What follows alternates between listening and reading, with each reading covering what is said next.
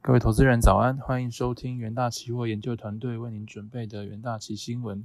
首先带您看到全球重要财经焦点，在美股盘后的部分，美国联准会主席鲍威尔周二言论不如预期强硬，缓解华尔街对联准会激进紧缩政策的担忧。美债直利率小幅走低，科技股持续回暖，能源股随油价大涨，四大指数齐扬。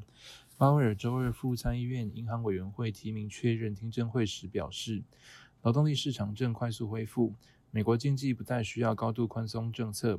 预估通膨压力将持续到今年年中。联准会将在三月结束缩减购债，意味着年内将升息。今年晚些时候将开始缩减资产负债表。收盘，美股道琼指数上涨零点五一 percent，S M P 五百指数上涨零点九二 percent，纳斯达克指数上涨一点四一 percent，费城半导体指数上涨一点八四 percent。另一方面，新冠肺炎疫情持续蔓延全球。据美国约翰霍普金斯大学即时统计，全球确诊数已飙破三点一二亿例，死亡数突破五百五十万例。全球一百八十四个国家地区接种超过九十五点一剂疫苗。世卫欧洲区域主任克鲁格周二警告，如果目前感染率持续下去，未来六到八周内可能有超过一半的欧洲人口感染 Omicron。焦点个股消息方面，科技五大天王齐扬，苹果上涨一点六八 percent，Meta 上涨一点九二 percent，Alphabet 涨零点七七 percent，Amazon 上涨二点四 percent，微软涨零点二三 percent，NVIDIA 上涨一点五二 percent 至每股两百七十八点一七美元。全球最大绘图晶片厂 NVIDIA 收购 ARM 面临卡关。NVIDIA 周一向英国竞争及市场管理局概述此交易应获批准的理由。NVIDIA 指责收购案批评者将 ARM 历史浪漫化，无视 ARM 当呃当前的财务状况，夸大其市场力量。AMD 上涨四点零二 percent 至每股一百三十七点三一美元。投行 KeyBank 将 AMD 股票平等升至增持。AMD 渴望从二零二二年青少年云端资料中心的强劲成长中受益。接着带您看到纽约汇市，美元兑一篮子货币周二美国在美国联准会费的的主席鲍威尔的任命听证会后走软。鲍威尔表示，虽然费的迈向货币政策正常化，但还在辩论如何缩减将近九兆美元的资产负债表，可能需要两到四次会议的讨论时间。纽约尾盘追踪美元对六种主要货币走势的 IC 美元指数下跌零点三二 percent。在其他货币方面，欧元对美元汇率报一欧元兑换一点一三六九美元，英镑对美元汇率报一英镑兑换一点三六三三美元，澳币对美元汇率报一澳币兑换零点七二一美元，美元对日元汇率报一美元兑换一百一十五点二九日元。而在能源盘后的部分，原油期货价格周二上涨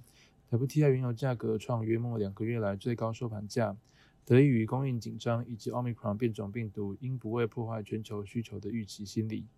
现在市场的主题是需求复苏，而不是供应担忧。虽然这两种都能支持油价，尽管奥密克戎病毒散播快速，但自各种运输方式来看，全球石油需求仍旧强劲。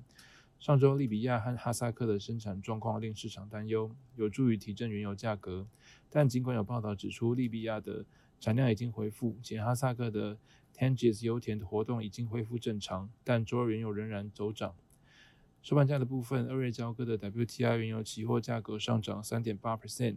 三月交割的布兰特原油期货价格上涨三点五 percent。再来带您看到国际新闻，基因检测公司 Illumina 以需求旺盛为由上调今年销售预估，并指出分析师对其二零二二年的预测过低。周二股价大涨近十七 percent。Illumina 在摩根大通举办的年度医疗大会上预估，今年销售额成长将介于十四至十六 percent 之间，最高可达五十二点四亿美元，增幅远高于 FactSet 追踪的分析师平均预测的十一 percent。今年每股获利则介在四至四点二美元之间。